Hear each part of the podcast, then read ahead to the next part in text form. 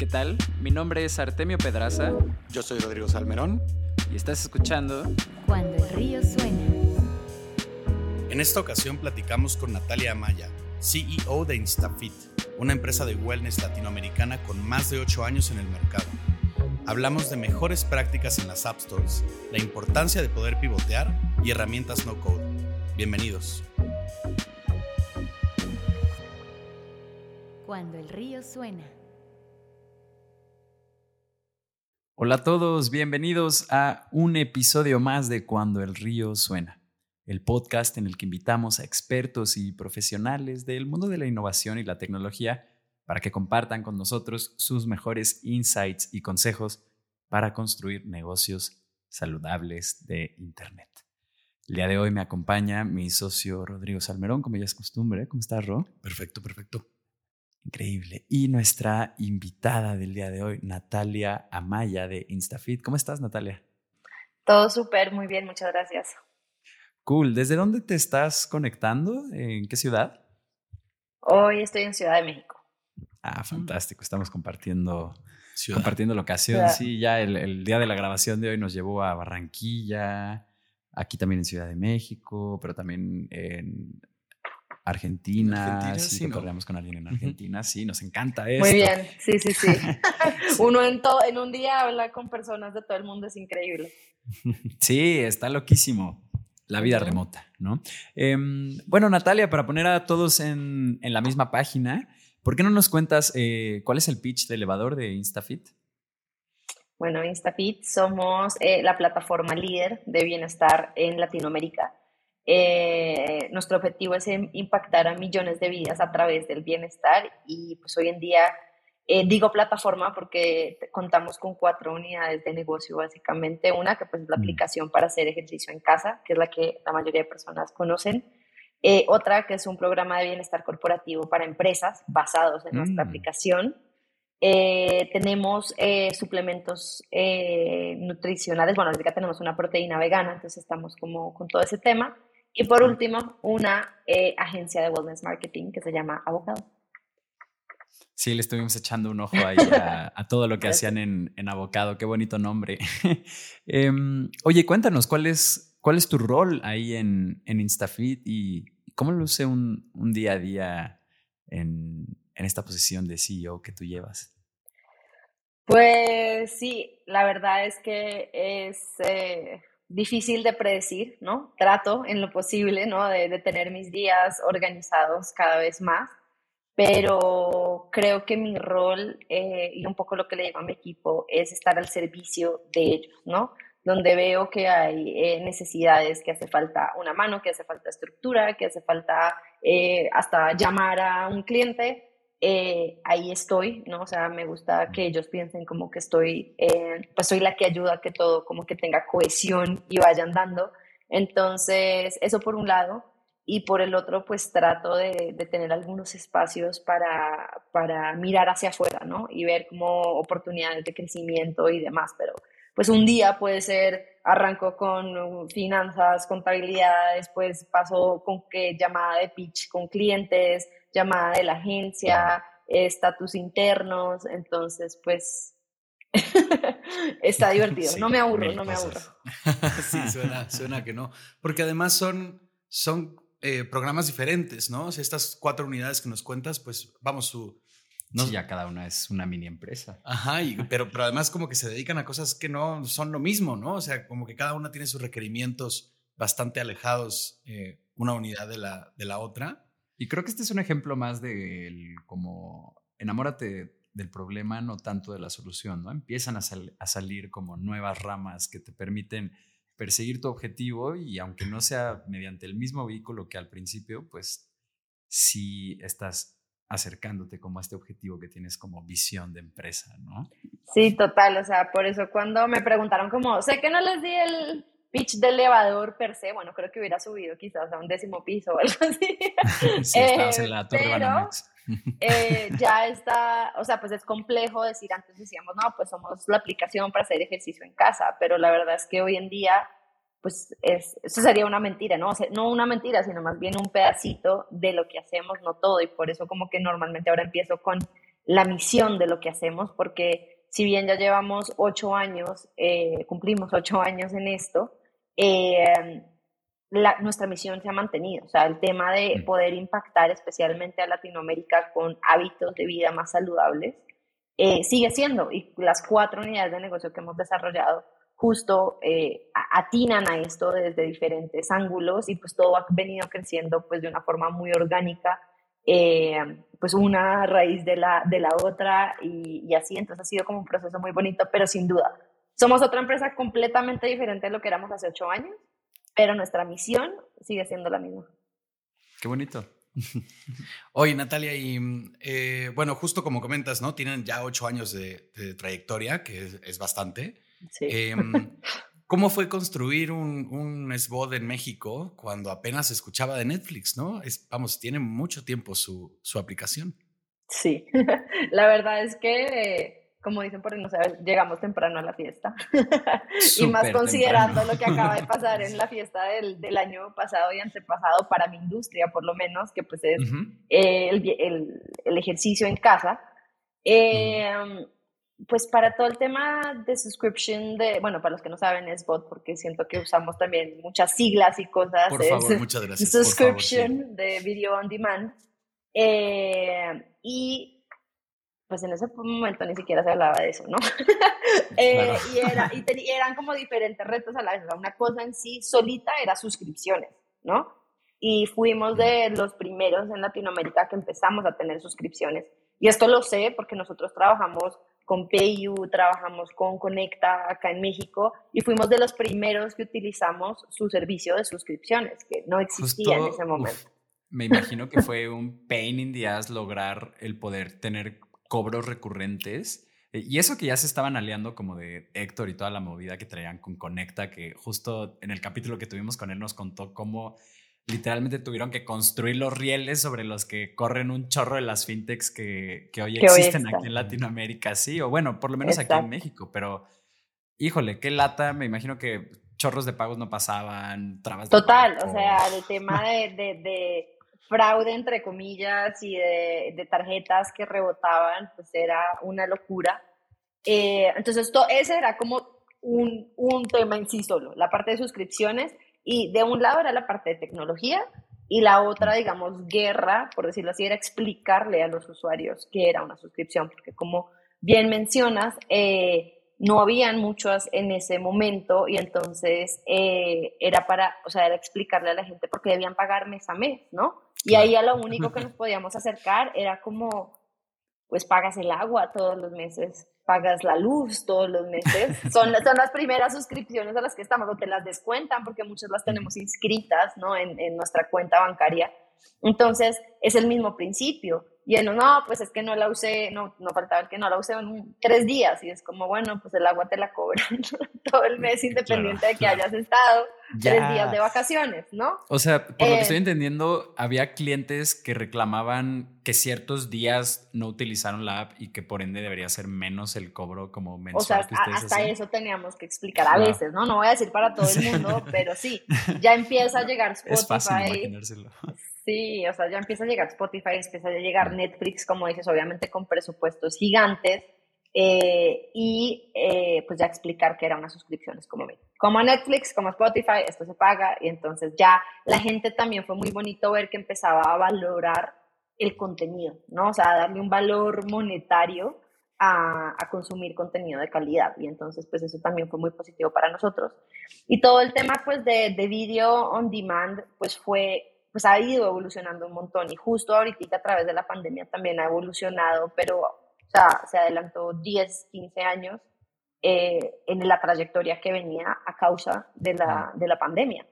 Eh, entonces nosotros de hecho empezamos como una plataforma web, entonces era mm. una suscripción web y entonces pues era, era muy complicado, ¿no? Eh, y todo lo programábamos nosotros, o sea, el equipo de tecnología desde cero, la lógica, los programas, etcétera. Entonces, como que sí era complejo. Otro reto, por ejemplo, era la internacionalización, porque mm. en ese momento decías, ah, sí, pues estoy en la web y nosotros, claro, es un servicio online, podemos vender a todos lados, pero yo cómo le iba a cobrar a alguien en Colombia eh, mm. en pesos mexicanos. O sea, no podía. O sea, yo acá estaba con Conecta y en Colombia estaba con PayU y para tener PayU tenía que estar constituida y tener una empresa en Colombia.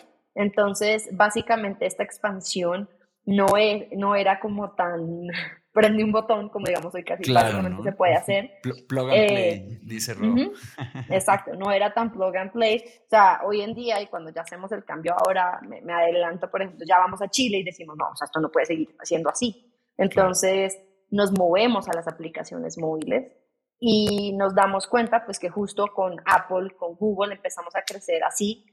La primera aplicación era una herramienta de nuestro web y rápidamente se volvió el producto principal porque la adopción era mucho más fácil. Las personas podían interactuar mucho más fácil, podían, eh, no les daba miedo pagar como les daba miedo en nuestra página, porque también, pues sí, InstaFit, ¿quién eres? O sea, empezamos a trabajar con famosos antes de que los influencers fueran una cosa. Llegaron temprano a todas las fiestas. primer, nuestro primer programa acá en México fue con una actriz que se llama Claudia Lizaldi, que obviamente yo no conocía, pero, eh, o sea, sí, sí, sí tiene buen, buenos seguidores. Y en Colombia teníamos a Mónica Fonseca y eso también de entrada nos ayudó a tener cierta credibilidad y abrir ciertas puertas, pero aún así la gente decía, pues, yo por qué voy a meter la tarjeta aquí. Entonces con Apple y con Google, plug and play, levanta el botón, ¿en qué países quieres vender? No, en todos, no me importa que no hablen español, go. Y pues ya ahí empezamos a crecer mucho más rápido, pero sí, fueron bastantes batallas. Y ganaron un premio, Interesante.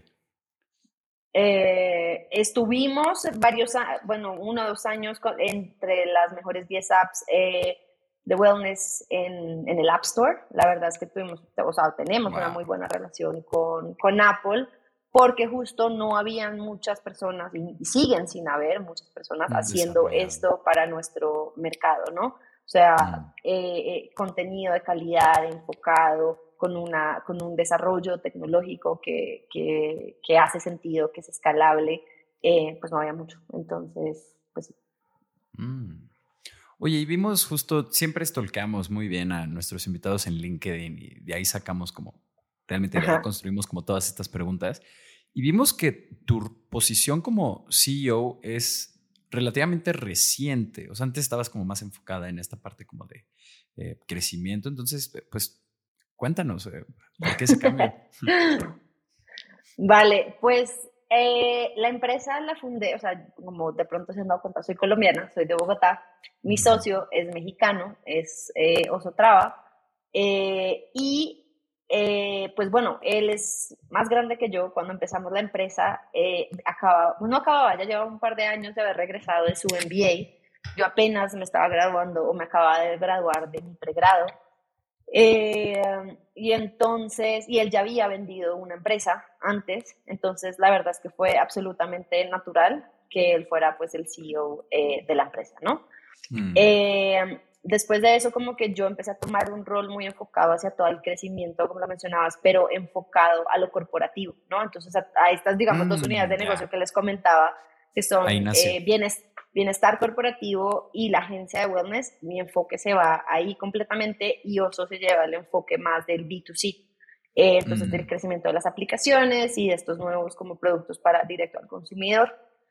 Eh, y bueno, o sea, adelantando la historia ya el año pasado, que pasa esto a mitad de año, la verdad era que algo que nosotros veníamos hablando, ¿no? La verdad es que nuestra relación siempre ha sido súper, súper sana y de eso como que estaré eternamente agradecida porque ya en ocho años, imagínense las historias de terror que hemos escuchado eh, entre founders y demás.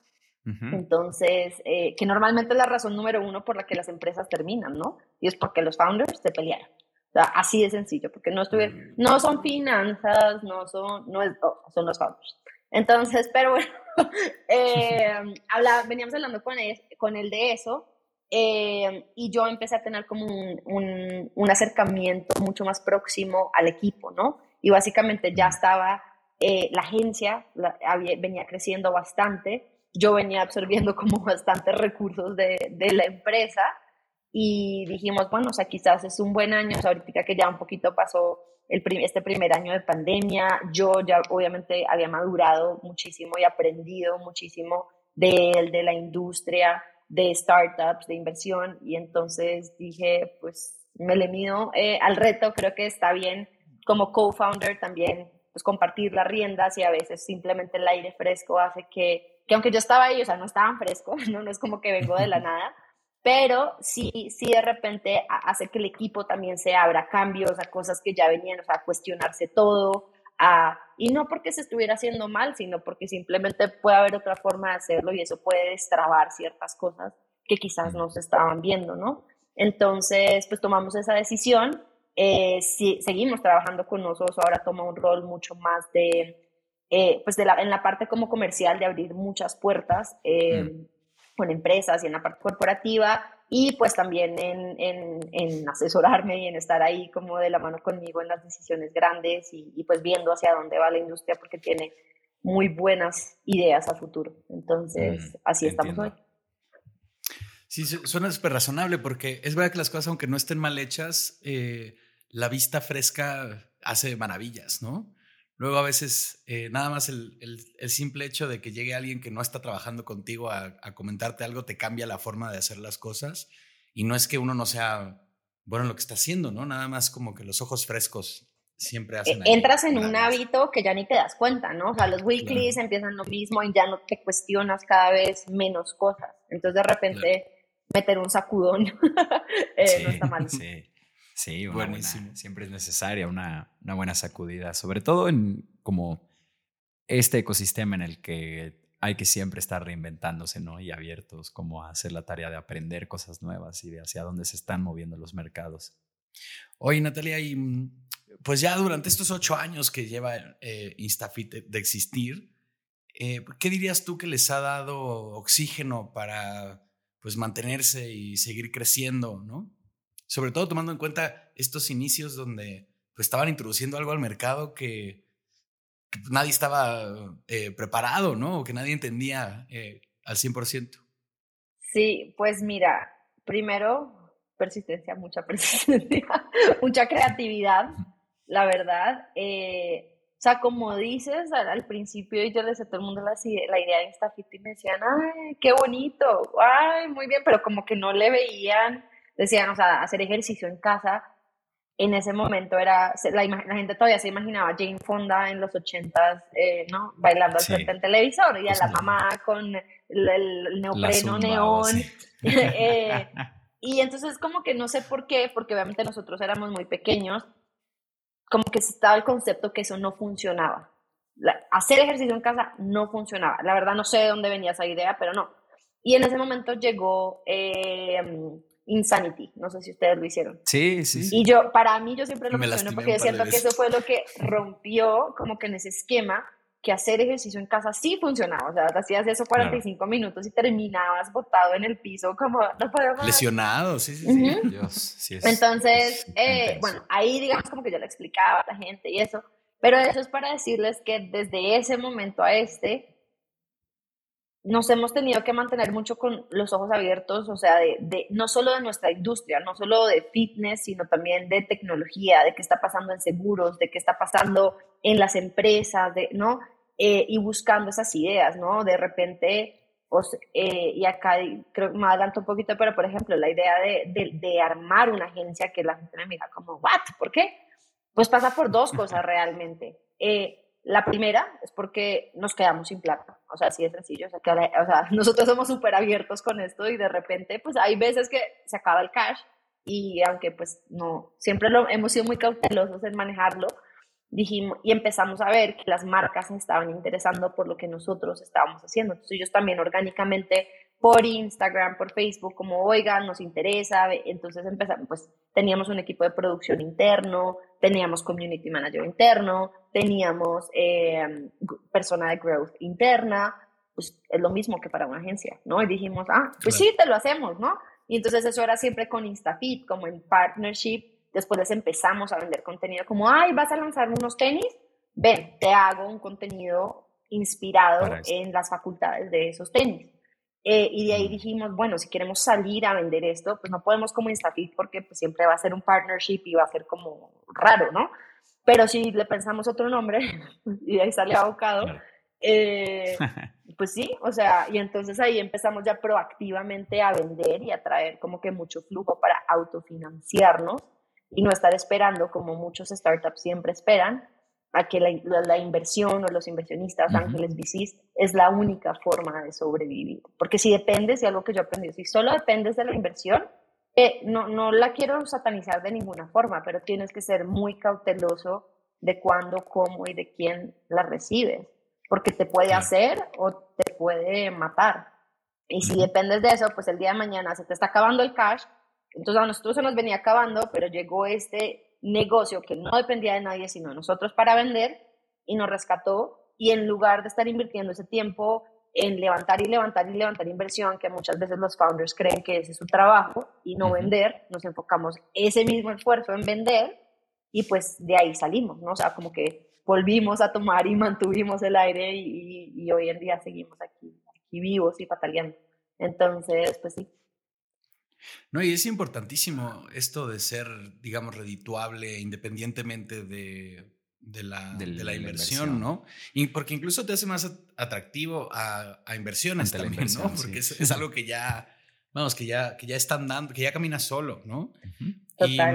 Y, también es, es admirable el, pivoteo, ¿no? Porque, digo, no es un pivoteo per se, porque dejaran de hacer lo que estaban haciendo antes, pero Ah, Nosotros somos los reyes del pivoteo, o sea, no, pasa nada. O sea, a veces, pues digo, pasamos de, cuando empezamos, empezamos con un programa de 10 semanas, solo una mm. compra, después pasamos a suscripción, después pasamos a app, después corporativo, o sea, y también tomar esas decisiones que pueden sonar como erráticas, no, o sea, en el momento en que las tomábamos estábamos muy seguros que ese era eh, el camino, ¿no? Y esos mm. cambios siempre nos han traído cosas buenas. Entonces, como que no nos da miedo un poco tomar, o sea, botarnos en, eh, a esas oportunidades. Y, y, la verdad es que todo esto también, y trato de decirlo lo más que puedo para el que lo escuche, que algo les sirva. Pues el, si hiciste un negocio, el negocio está para hacer dinero. O sea, punto. Es, es, como negocios básicos de uno a uno. No está hecho para levantar, no está hecho, no, está hecho para hacer dinero. Nunca puedes perder ese norte porque conoces mil emprendedores, no, bueno, ¿y tu modelo de negocio? No, bueno, por ahí en un año, en dos años, voy a ver de dónde viene, ya. No, ya hay red flag, o sea, esto no va para ningún lado. sí, precisamente, y mm, creo que eso es algo que se le, que es muy como de nuevas generaciones, como el tener esta opción de levantar tanto capital, incluso cuando tu idea está en un en un PowerPoint, ¿no? Como que puede justo darte esta facilidad de, ay, bueno, luego me preocupo por el revenue, pero pues justamente si te pones como a pensar en cuáles son los negocios más exitosos de, como del mundo, eh, pues realmente fueron construidos sobre como estos rieles de generar profits, como más revenue que tus gastos y demás. Em, y justo muchas veces o últimamente traigo como esta semilla de sí somos una nueva generación, sí estamos este, poniendo de cabeza mercados y haciendo las cosas distintas, pero no por eso hay que negar como todo lo que se venía construyendo antes en materia de cultura de, negocios. De negocios, sí, total. O sea, tienes que encontrar como ese, ese balance porque, ¿sabes? Como que el... Eh, o sea, este juego de, de, la inversión y todo esto, pues se, vuelve, se puede volver bastante complejo. Y los medios también, y muchas nos han mm. vendido, que pues es así, que el overnight success es como, pasa, ¿no? O sea, es real. Y la verdad es que no he conocido al primero. No, o sea, no existe. O sea, Steve Jobs en alguna entrevista, o sea, me encanta cómo les los, eh, los overnight successes se construyen en 12 años. Porque sí, o sea, sí, sí, sí. ¿No? O sea, para ti, para ti quizás que me conociste de ayer a hoy, soy un overnight success, pero yo llevo trabajando en esto 12 años. Entonces, bueno, en este caso mío, 8 y todavía. Siento que hay mucho por hacer, pero también eh, eh, eh, tanta, tantos medios, tantas películas, tantos documentales, pues cuestionense, ¿no? O sea, son bonitos, son inspiradores, a mí me encanta verlos, pero pues no, no traguen completo todo lo que ven, porque sí, detrás de cada éxito hay mucho, mucho, mucho trabajo, tiempo y pues no es fácil. Claro, persistencia y creatividad, como mencionabas hace, hace unos momentos. Estamos llegando al corte del programa. Le recuerdo a toda la gente que está escuchando que en cuandoelriosuena.com Pueden encontrar el call to action a nuestra newsletter para suscribirse a ella. Si lo hacen, nosotros prometemos enviarles una notificación cada que saquemos un capítulo nuevo de este podcast. Y de igual forma, más importante tal vez, es que en la confirmación de la newsletter viene un link para unirse a nuestra comunidad de Discord donde estamos reuniendo a los fundadores y líderes de startups en Latinoamérica. Es completamente gratis, ahí estamos conectando. Eh, este es un canal que tú puedes utilizar para encontrar nuevos recursos, em, para desearle el buen día a la comunidad. Ahí todos los días yo les digo buen día a cada uno de ustedes. Em, y de igual forma, mil cosas más. Realmente este es un espacio que iremos construyendo todos de la mano, así que únanse.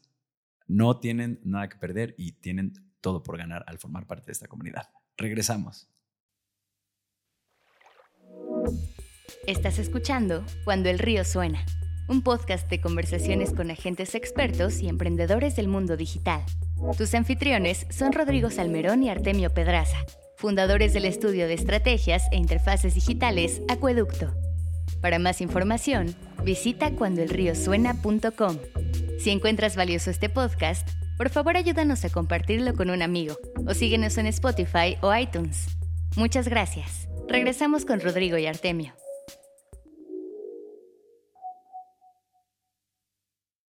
Estamos de vuelta en Cuando el Río Suena, eh, en esta ocasión con Natalia Maya de Instafit. Y eh, Natalia, siguiendo con, con nuestra lista de preguntas, em, ¿cómo generas eh, interacciones con el wellness marketing, ¿no? Digamos, ¿cuáles son, eh, vamos, cuáles son las formas de, llegarle a este, a este nicho, cada vez menos nicho, ¿no? Y cada vez más, más generalizado. Pues qué bueno que, que, justo lo has abordado así, porque también desde los inicios mucha, mucha gente, y yo creo que todavía pasa, ¿no? Ven el, el fitness que se ha vuelto, se ha convertido en el wellness en una moda. Y yo la verdad se los ponía como, o sea, ¿tú crees de verdad que ser no saludable va a estar de moda otra vez? O va a estar... va a volver. O sea, es completamente contraintuitivo que, que, sea así. Y para mí, digamos, es otra de las, razón, de las razones por las cuales seguimos en esta industria, seguimos creando, porque yo le encuentro todo el sentido, ¿no? Y entonces eso como que justo migra a lo que, a lo que es como este concepto de, de wellness marketing, que quizás como que no, no es como, pues un hombre lo explica bastante bien, pero digamos es como, bueno, pero ¿qué hay ahí atrás?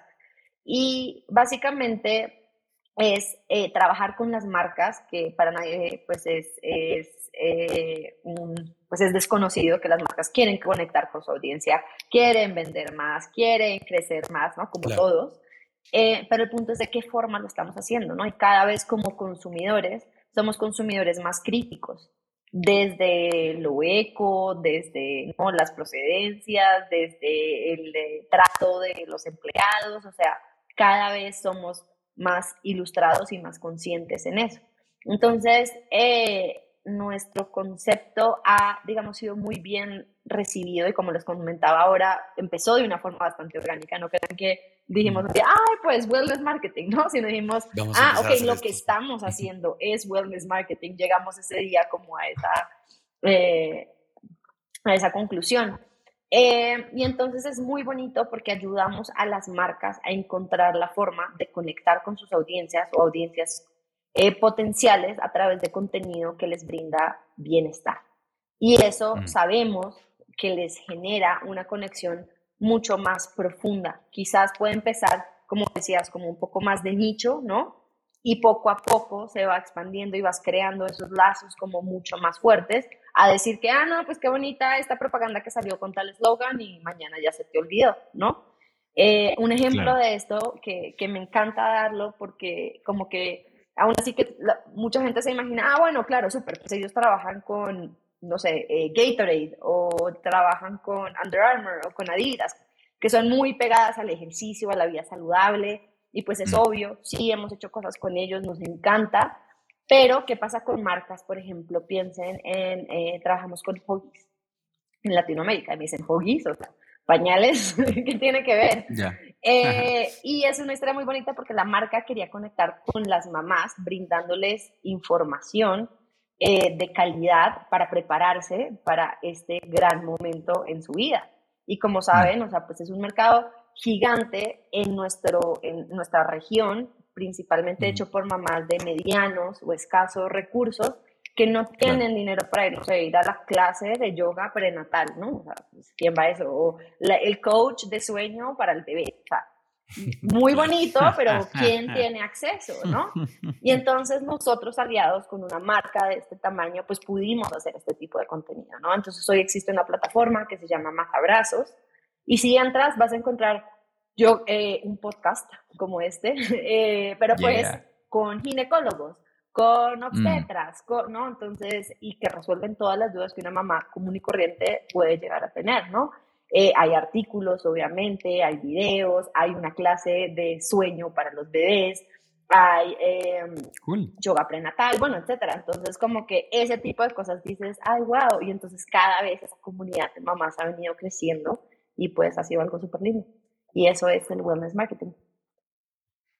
Fascinante. Justo mm, eh, fuera del aire, antes de conectarnos aquí contigo, Natalia, le contaba a, a Rodrigo em, de una entrevista que vi con el autor de este libro, que es un bestseller que se llama The Subtle Art of Not Giving a Fuck. Nunca lo he leído, pero... Yo sí lo leí. Ah, ok. Y justo gusta mucho, ¿no? Eh, bueno, pues... Es muy catchy, de nombre ya es como ah, interesante. y es bien interesante porque el autor em, le preguntan como, bueno, ¿y ese libro de qué se trata? Eh, ay, bueno, la, entrevista la está haciendo un marquetero, ¿no? Y le dicen como, ¿de qué se trata ese libro? Y él contesta como, va, la verdad es que es un libro de valores, pero le tuve que poner FOC al título para que a la gente pues, realmente le importara, ¿no? Y el marquetero le dice como, wow, acabas de, de escribir mi trabajo en dos líneas. En dos, este, en dos líneas, sí, o sea, y, y de hecho, o sea, y si lo tomamos literalmente, ¿no? Como, pues los negocios tienen ciertos valores. Y realmente como todos los esfuerzos que tú haces en medios de comunicación, eh, ponerte en redes sociales, medios, un comercial, lo que sea, eh, realmente pues todos lanzamos como esa red tratando de que la gente haga lo que esperamos que hagan o, como de tener como ese grado de eh, como influencia en los demás, ¿no?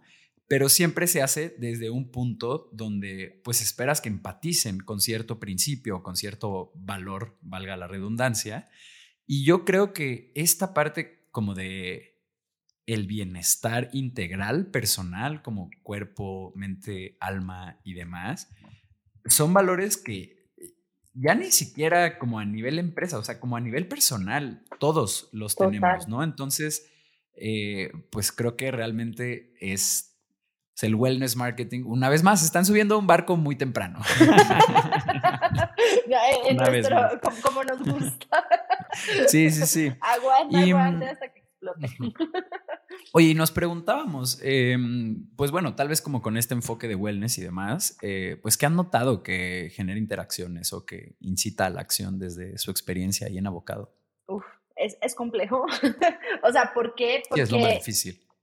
O sea, hoy es, como todos sabemos, ¿no? Es, eh, estamos en un mundo de información y contenido donde ya es como demasiado, ¿no? O sea, yo, por ejemplo, desde hace ya unas semanas, y sé que muchos lo están haciendo, pero dije como, me, me, salí de Instagram, o sea, no cerré mi cuenta, pero hice log out, porque ya mm. después me daba rabia, no sé, tenía que hacer algo, y me, me iba a Instagram y ya, ¿qué hago acá, no? Entonces ahora entro, veo que me tengo que loguear, y entonces ya cuando dice Natalia, login, y yo, ah, no, ya, no tengo que estar aquí, bye, y me salgo, ¿no? Entonces tampoco es como, ay, pero pues contrólate, ¿no? Y yendo a esto, entonces dices, pues ya antes me enganchaba por Instagram y ahora, y entonces queda justo como que construir estas relaciones de valores, mucho lo que trato de inculcarle a mi equipo y lo que le digo, les digo y también les digo a, las marcas de, de, entrada con las que empezamos a trabajar o cualquier programa que lanzamos dentro de InstaFit mismo, les digo, oigan, quizás el primer post, el primer video, la primera rutina no va a ser exitoso, quizás de pronto es un fracaso, o sea, entiendan, pero vamos a aprender de eso, porque si no lanzamos esa primera, no vamos a entender cómo ir modificando ese contenido o esa comunicación para generar esa comunicación. Entonces, si no somos constantes, para mí la, o sea, la constancia que va muy ahí con la persistencia, es la forma en cómo vas a lograr salir adelante y empezar como a cautivar esa audiencia, ¿no? Que puedan confiar en que van a tener en su inbox todos los lunes una newsletter con información relevante, no vendiéndoles, no, no sé qué, no, sino con información que es de valor para ellos. Y quizás la primera semana te, te ¿qué? Te leyeron 10, ¿no? Pero esos 10, si los sigues tratando bien, pues esa bolita va a ir creciendo. Entonces, eh, para mí está, y cada vez que, que, no sé, mi equipo hace algún proyecto, yo siempre me cuestiono, yo lo leería, y es lo que les digo a ellos. O sea, aquí no necesito ni que ustedes hayan estudiado en la superuniversidad, ni sean de, mejor dicho, rocket science, no sé, o sea, piensen, ¿ustedes pararían en Instagram y leerían este post? ¿Ustedes abrirían este subject en su inbox? ¿Ustedes verían a este coach diciendo esto? O sea, para mí es irse como a lo más básico y es ponerte, que es uno de los valores que tenemos en esta es ponerte en los tenis de nuestros usuarios, ¿no? Y es, ¿tú lo harías? Si tú ni siquiera te llama la atención, entonces ¿para qué lo estás sacando? O sea, ¿para, qué lo estás haciendo, no? O sea, ponle un poquito de, corazón, que sí hace la, la diferencia, y, y manténlo, manténlo constante. 100%. No, y, creo que a, mí me gusta ser muy tajante porque como en, ese sentido del, a ti te gustaría ver eso, porque muchos negocios allá afuera no entienden que no están haciendo marketing, están haciendo ventas y sus posts son posts de ventas, y tienen un discurso de compra aquí, haz acá y sencillamente si tú estás scrolleando, no es algo que quieres ver, no, no agrega valor de ninguna forma el que tú quieras venderle a alguien como algo de, esa manera, ¿no? Em, o sea, eso sencillamente son ventas, no es no es sí, y, y, aparte hay demasiado ruido, o sea, a veces como que yo sí, o sea, no sé, voy por Instagram y veo como, no sé, un post de alguna competencia, ¿no? O, sabrán, por ejemplo, volviéndome un poquito a Instafit, que, o sea, Instafit y Avocado también trabajan muy de la mano, porque Avocado es creativo, Instafit ejecuta de, en su aplicación, entonces también hacemos muchos proyectos juntos. Y no sé, eh, ahora que salieron tantos Instagramers, ¿no? Todo el mundo ahora hizo rutinas de ejercicio. Todo el mundo, tiene su página. Todo el mundo. Hoy es muy fácil. Hoy, hoy no la tienen ni siquiera que programar. Entonces, ¿cómo te diferencias? ¿no? Y entonces a veces decía como, ¡Ah! o sea, esto se acabó, ¿qué hacemos?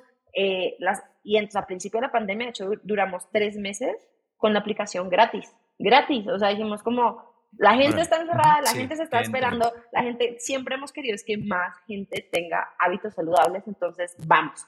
No, esto se devolverá a nosotros de alguna forma y no lo estamos haciendo porque se devolverá, sino porque es lo correcto para hacer en este momento.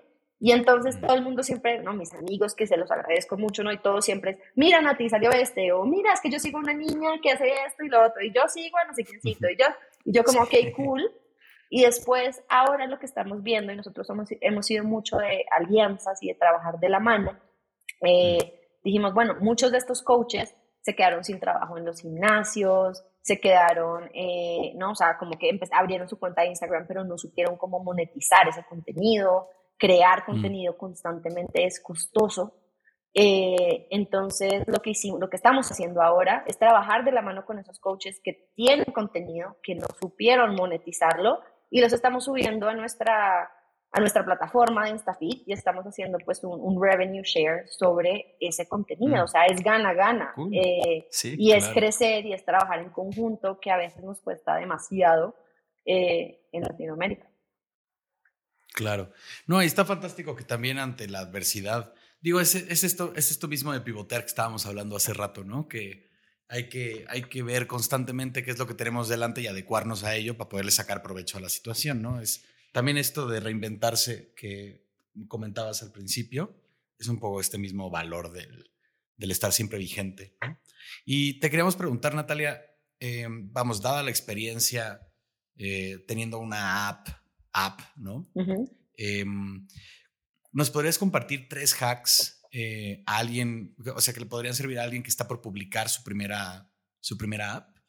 Ok, eh, mira, nosotros digamos, o sea, está este tema, saben cómo hay eh, SEO o SEO, eh, también existe ASO, ¿no? Que es App Store Optimization, ¿no? Y mucha gente no, no sabe, entonces primero, búsquense el término, búsquense, lean, ¿no? Porque hay muchos hacks chiquitos que obviamente nosotros pues no vamos a entrar en ellos ahorita, pero como pues se busca en Google, se buscan las App Stores y hay estrategias para eso.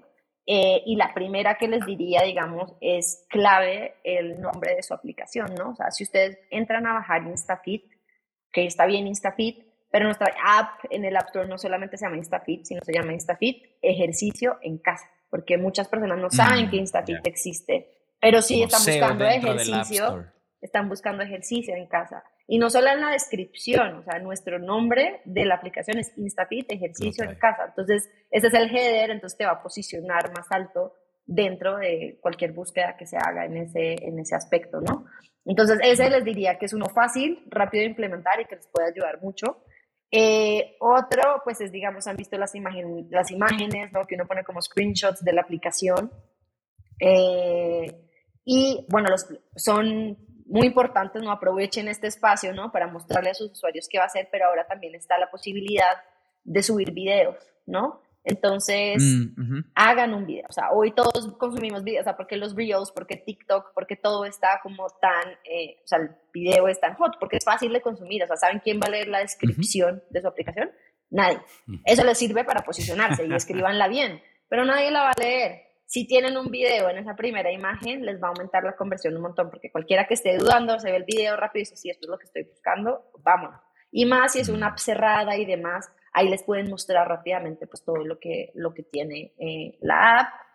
Y por último, les diría que se fijen mucho en los reviews. Los reviews sí los leen. la descripción de su aplicación no, pero si hay algunos donde ven cuántas estrellas tienen, entonces fíjense muy bien de mantener eso elevado. Eh, y fíjense en los reviews, o sea, y esos reviews también se pueden contestar, o sea, asegúrense que ya sea mm. su community manager o persona de suceso o lo que sea, tenga esos accesos y los pueda responder porque la gente, o sea, literal, a veces a mí me han escrito como, oye, escribí por Apple y no me han respondido, y yo no sé qué, y yo como, ay, Dios mío, ¿qué está pasando? Y es como en Amazon, cuando vas a comprar un libro o un celular, lees los reviews, un hotel, eh, en el App Store también los leen, entonces asegúrense si la están lanzando nueva, pídanle a sus tíos, a sus primos, a sus papás, a sus amigos, que entren, les den cinco estrellas y les den reviews, o sea, porque eso también los va a ayudar a subir muy rápido. Qué buenos hacks. Qué buenos hacks. Grandes hacks. Sí, la verdad, ¿eh? Justo no sabía qué esperar de esta, de esta pregunta en particular, pero fueron geniales. Por ejemplo, eso de los títulos, nosotros también lo hacemos con este podcast, por ejemplo, eh, como el in-app SEO, para toda la gente que está buscando inversión, CEOs, crecimiento, chief of tal. Sí, porque uno a veces no sabe el nombre de lo que está buscando, pero sí lo que está buscando. Exacto, sí, 100%. Muy bien, y eh, justo siguiéndole como por InstaFit, pero tal vez más en la parte de que es eh, un esbot. Em, si nos pudiera regalar eh, también dos o tres consejitos para aquellos que están construyendo em, un esbot en 2022, ¿qué lecciones podrías ahorrarles que, tú ya te llevaste? Ok, primero, como ya lo he dicho varias veces acá, pero piensen en cómo lo van a monetizar, ¿no? No es como, ah, voy a hacer unos contenidos súper chéveres. No, ya van a perder su tiempo y su dinero y su todo. Piensen en cómo lo van a monetizar, ¿no? Eh, el segundo sería, no, y esto puede ser, tienen, pueden tener contenidos gratis y pueden tener pagos, ¿no? Pero piensen en cómo va a ser ese flujo, ¿no? No simplemente todo es gratis desde ya, porque entonces, o así sea que en un mes o en dos meses lo vayan a lanzar, pero ténganlo en mente. Em, lo otro, y es algo súper interesante y de lo que les decía que se ha desarrollado muchísimo ahora y más a raíz de, de la pandemia, son eh, plataformas que existen ya, que son como out of box, sea, es decir, que ya vienen mm. construidas y tú lo único que tienes que hacer es vestirla y para, tú escoges los colores, pues, subes tu logo, pones las imágenes, como, sí, como un rompecabezas, básicamente, y subes tu contenido. Entonces, no necesitas saber una línea de programación para hoy en día lanzar un SBO. Y mi humilde opinión eh, y, y consejo es que se vayan por eso. O sea, pueden tener un, un MVP en, si se ponen las pilas en una semana, fácil. Eh, y pueden empezar a probar la gente, cómo está respondiendo, eh, el costo para iniciar es mínimo, ¿no? Porque, o sea, también funcionan como suscripción eh, estas plataformas.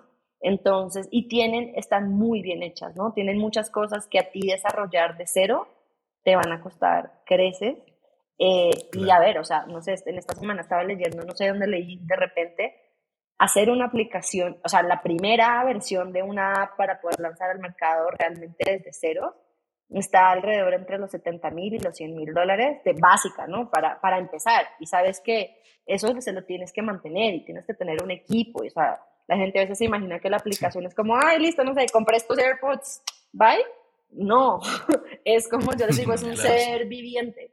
Entonces, en adición a los 100 mil dólares que vas a invertir para hacer la aplicación más básica del momento, eh, la tienes que mantener. Y te vas a demorar mínimo seis meses, creería yo. Mínimo. Eh, entonces, no se compliquen. Vayan y busquen soluciones que ya existen. Pueden no ser perfectas a lo que se imaginan hoy ustedes en su cabeza, pero pueden empezar a tener ventas y después con eso pueden ir creciendo, pueden levantar inversión y ya pueden hacer la aplicación de sus sueños o lo que sea que quieran. Claro, ahí Natalia, completamente de acuerdo contigo. Nosotros, eh, pues en el, en el estudio, eh, pues nuestro, nuestro fin es hacer interfaces, ¿no? Y diseñarlas y, eh, y a veces también supervisamos su construcción, pero siempre intentamos que todos nuestros clientes se vayan por la puerta del no code, ¿no? A validar mercado ajá, en, un, en, un, primer inicio, a menos que realmente no se pueda, ¿no? Exacto. Pero siempre es ese nuestro, nuestro enfoque porque pues de esa forma justo no terminan siendo las cosas carísimas antes de haber eh, probado su valor, antes de que el negocio tenga, vamos, lo, lo robusto que, que, se necesita, ¿no? no yo Sobre soy, todo con negocios sí. nuevos que no, te voy a decir, yo no, soy fan de esas herramientas, fan, o sea, de sí, mailing, o sea, de MailChimp. Es, es, como un MailChimp, pero hecho para hacer página web, eh, es, o sea, lo que quieran. Entonces, investiguen antes de meterse a desarrollar, por favor. Sí, sí, sí. sí. No, y además hay, hay muchos pasos antes de desarrollar tu propia plataforma. O sea, 100%. primero están estas herramientas completamente integradas, luego cuando ya necesitas un poco más puedes sacar de ahí un pedacito y hacerlo en otro lugar más especializado. Y hay varios pasos antes de tener que escribir tú tus propias líneas de código. Sí, o sea, no, claro, no es por además... asustarlos, pero es como que UX, UI, eh, el backend, frontend, iOS, Android, cada uno de esas que les mencioné es mínimo una persona que van a necesitar para, para eso, claro. para lograr eh, lanzar su app. Entonces, Claro, y, claro. y no la gente se queja de que algo cuesta 80 dólares al mes. sí, 100%. Eh, y yo creo muchas veces he teorizado como cómo deberían ser las cosas, ¿no? O sea, como que ese es un gran ejercicio para ver hacia dónde va el mercado, por lo menos pues tú tener tu propio criterio respecto a esto. Y sí creo que conforme avance el tiempo, la división... Eh, para que alguien pueda construir cosas, como en este espacio que es Internet, sin tener que pedirle permiso a nadie, sin tener que depender de nadie, realmente el no-code es una parte fundamental en esta como democratización de la creación de negocios y herramientas y cosas en Internet. Entonces, yo solo espero que haya más venture capital detrás de esas iniciativas, más usuarios adoptándolas y un ecosistema pues mucho más rico porque son muchas más soluciones eh, de gente que pues ve que se puede, ¿no? Y existe esta cosa y cuesta tres dólares al mes, ahora le empiezo y ya resulta que, wow, de la, en un mes de trabajo hice seis cifras en ventas, ¿cómo es posible esto, no? Y solo soy yo. Uh -huh. Con todo esto de la economía de creadores y demás, pero bueno, ajá, sí, ya. Ajá, sin, sin, sin, irnos tanto como. Es que a... es un. Es, es un es, se puede hacer otro, todo otro podcast sobre eso, porque la verdad es que sí es un tema súper apasionante y siento que muy desconocido por las personas y que les podría ayudar un montón. Claro, el apalancamiento con estas herramientas es, es también sí, algo vital y, y, que no, y que no es y que no conoce todo el mundo. ¿no? Uh -huh. eh, Natalia, pues ya se nos, se nos acaba la entrevista, nos queda una última pregunta, sin embargo es de nuestras favoritas porque siempre trae resultados muy, muy interesantes. Eh, y es ante los retos que, que, enfrenta Instafit y tú como CEO en los próximos años, ¿qué te quita el sueño? Pues trato de que nada, porque valoro muchísimo mi sueño, o sea, amo dormir, todos los días mínimo 7, 8 horas y para mí es religioso y soy de las que se duerme y nadie la despierta. Eh, mis amigos se burlan de mí, el fin de semana yo puedo dormir hasta las 10 de la mañana tranquilamente y es como, no me escriban, no me llamen, no estoy, quiero dormir, porque para mí es cuidar mi sueño, es cuidar mi empresa. O sea, así de sencillo, ¿no? Entonces, eso visto, respondiendo a tu pregunta de una forma muy literal, ¿no?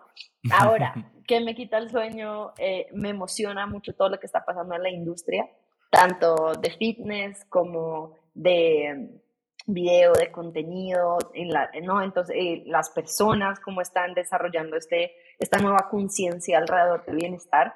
Entonces, a veces, pues me cuesto muy emocionada y es como, bueno, ya, ya, deja de pensar, a dormir.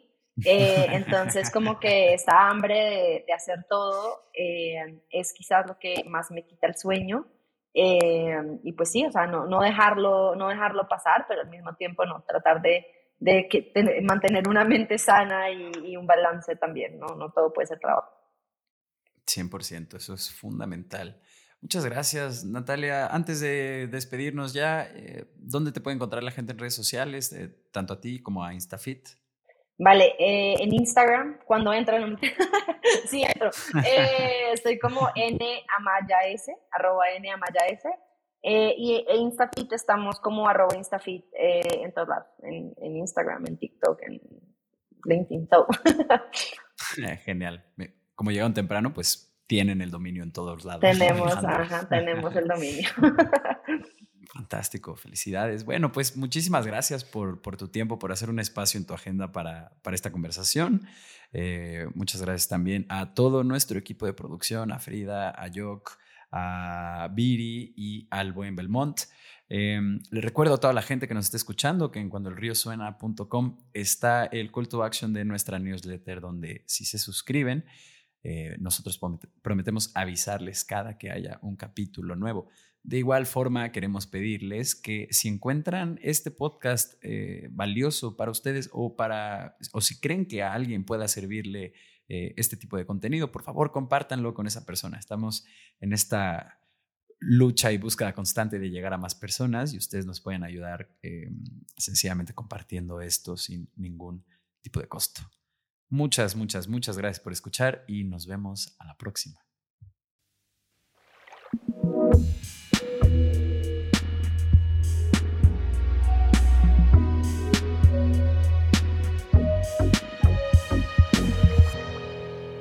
Cuando el río suena.